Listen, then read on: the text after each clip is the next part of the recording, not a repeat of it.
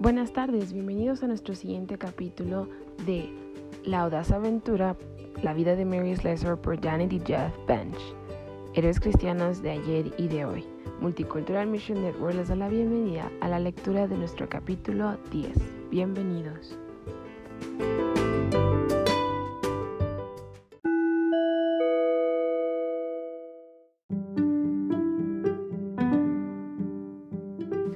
Capítulo 10. Jenny.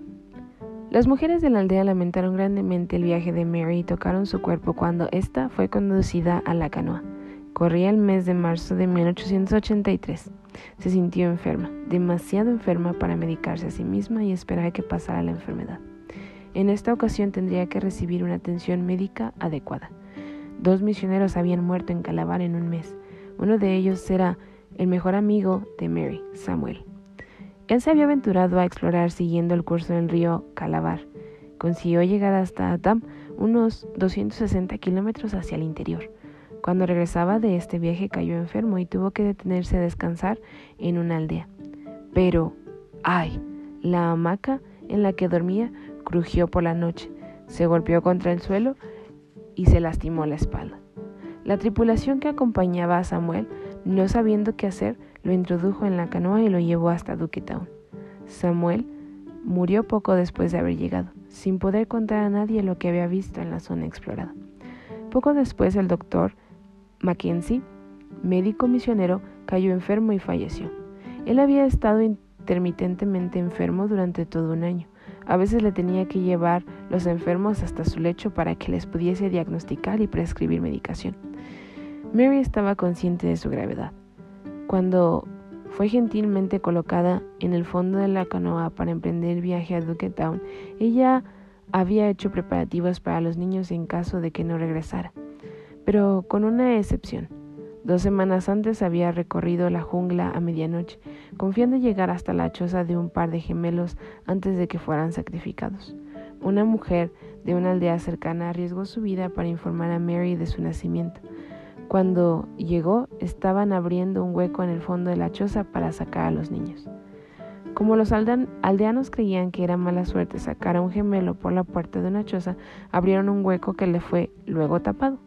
Los gemelos seguían vivos, gracias a Dios, por lo que Mary corrió hacia la choza gritando desafortunadamente.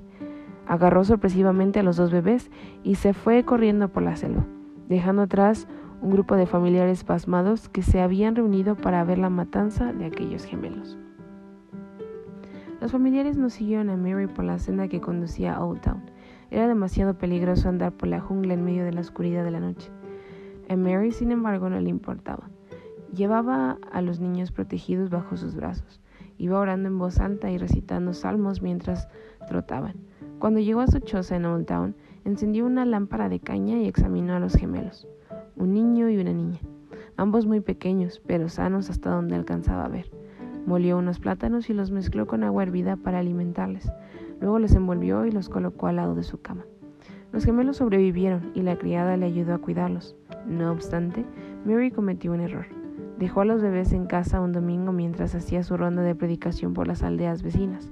En su ausencia, la familia de los gemelos tendió una trampa a la criada de Mary para que les prestara el niño varón. Una hora después el niño fue hallado estrangulado en la senda que se perdía en la selva. Mary lloró cuando se enteró de la noticia y prometió no dejar que la niña se alejara de su vista.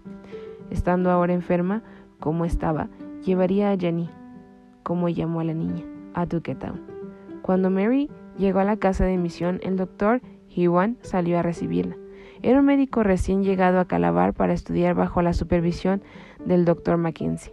El doctor Hewan trató a Mary lo mejor que pudo, pero tenía pocas esperanzas de que sobreviviera. Cuando el vapor que llegaba mensualmente arribó, procedente de Inglaterra, le sugirió a Mary que regresara a Escocia. Probablemente moriría durante la travesía, le previno.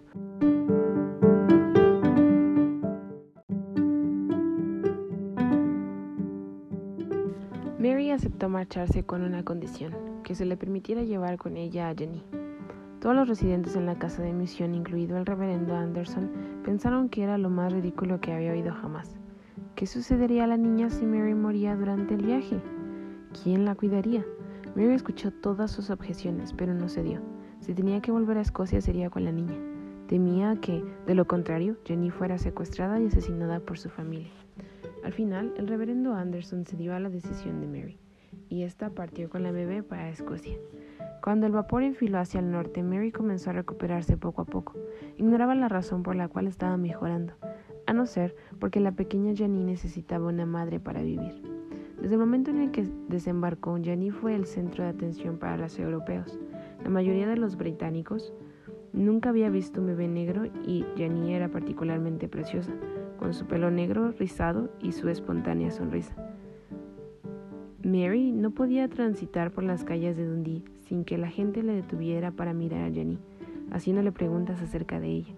Esto divertía a Mary, pues había pensado que sucedería lo contrario. La familia de Mary amaba a Jenny. La señora Slessor, en especial, se entusiasmó cuando su nieta, así la llamó, y cuidó de ella especialmente. Jenny fue bautizada en la iglesia de Wizard Memorial. Después de varios meses, Mary recuperó las fuerzas y pudo emprender la temida ronda de compromisos y visitas a las iglesias que la apoyaban económicamente. Sin embargo, en esta ocasión llevaba una niña consigo, por lo que todo fue muy distinto. Para los oyentes, Jenny representaba una pequeña realidad de África que podía tocar y sostener en los brazos. Suponía una evidencia tangible de que los misioneros salvaban vidas y desafiaban costumbres bárbaras. En todos los sitios que Mary visitaba se recaudaba dinero para las misiones. Aunque esto pareciera algo bueno, de hecho, impedía que Mary regresara a Calabar. En enero de 1884, ocho meses después de haber llegado a Dundee, Mary se sintió bastante bien como para volver a África. La Junta señaló que la misión de Calabar necesitaba ahora más dinero y más voluntarios, y que las charlas de Mary servían para que la gente comprendiera estas necesidades. Mary aceptó a regañadientes. Aunque no deseaba realmente permanecer más tiempo en Escocia, Mary se alegró de haberse quedado. Su hermana Jenny enfermó gravemente de tuberculosis y ella pudo ayudar a cuidarla. El médico aconsejó que la enferma se trasladara a un clima más suave. Mary se angustió. Como no podía dejar a su hermana enferma, concibió un plan. Pidió permiso para la Junta de Misiones para llevarse con ella a su hermana a Calabar. La Junta rechazó la propuesta. De cualquier modo, el plan no habría dado resultado porque ni contagió la tuberculosis a su madre. El único miembro sano que quedaba en la familia era su hermana Susan. Mary sabía que no debía regresar a África dejando a su familia en aquella condición, por lo que concibió otro plan. Alquiló una casa en Devon, al sur de Inglaterra, donde el clima era más templado. Trasladó allí a su madre y su hermana, mientras que Susan se quedó en Dundee por unas semanas para resolver los asuntos pendientes. Entonces ocurrió algo increíble.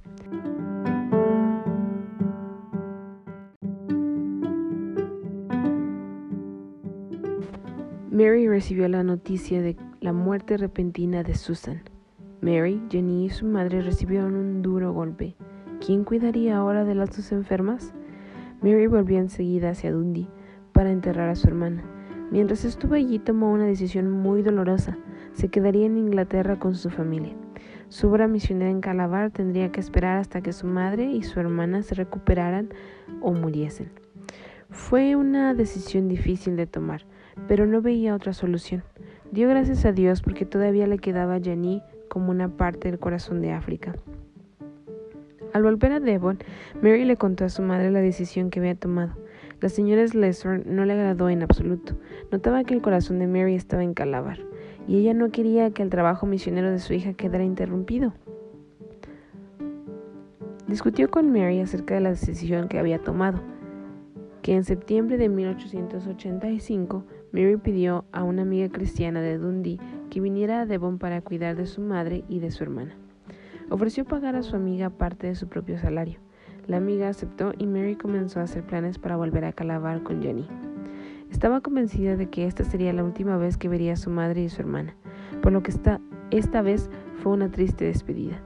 No obstante, Mary sabía que su madre, una escocesa testaruda, no quería que las cosas fuesen de otro modo.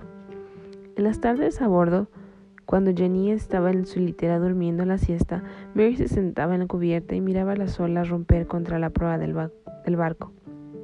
Pensaba en Calabar. en donde estaba su hogar, tanto como en Dundee o Devon, o incluso más. Mary anhelaba volver a hablar la lengua Efik y ver a sus amigos en Old Town, pero esta vez no viviría en Old Town. La Junta de Misiones se lo había comunicado antes de hacerse a la mar. En esta ocasión se establecería en Creektown. Dos misioneras, la señorita Johnston y hermana de Samuel, habían vivido en Creektown, pero ambas estaban demasiado enfermas para continuar, por lo que pidieron a Mary ocupar un lugar. Ella podría haber dicho que no, pero no sin que surgieran problemas, así que aceptó el traslado. Además, Mary veía algunas cosas buenas en Creektown. Era la localidad de su amigo y el protector, el rey Ello, y tenía también allí muchos otros amigos. Hugh y su esposa residían en esa, en esa población. Mary había aprendido a tenerles en gran estima y deseaba estar en su compañía. Y lo más importante de todo, Janie estaría lejos de su familia, que indudablemente aún procurarían matarla. Pero aún había dos inconvenientes con respecto a Creektown. Mary tendría que vivir un estilo de vida más europeo, agasajar a los huéspedes blancos, comer comida inglesa y vestirse como una dama victoriana. A los 37 años, Mary todavía abrigaba la esperanza de vivir un día en el interior de la selva africana, completamente apartada de la influencia europea, y ministrando a aquellos africanos que nunca habían oído del mensaje del Evangelio de Cristo. Pero el sueño de Mary nunca se vio apoyado por la Junta de Misiones. A pesar de su oposición, Mary oró para que Dios usara su tiempo en Creektown como una preparación para llevar a cabo su sueño. Ella no podía imaginar cuán dramáticamente serían respondidas sus oraciones, ni a dónde la conduciría su sueño en los años venideros.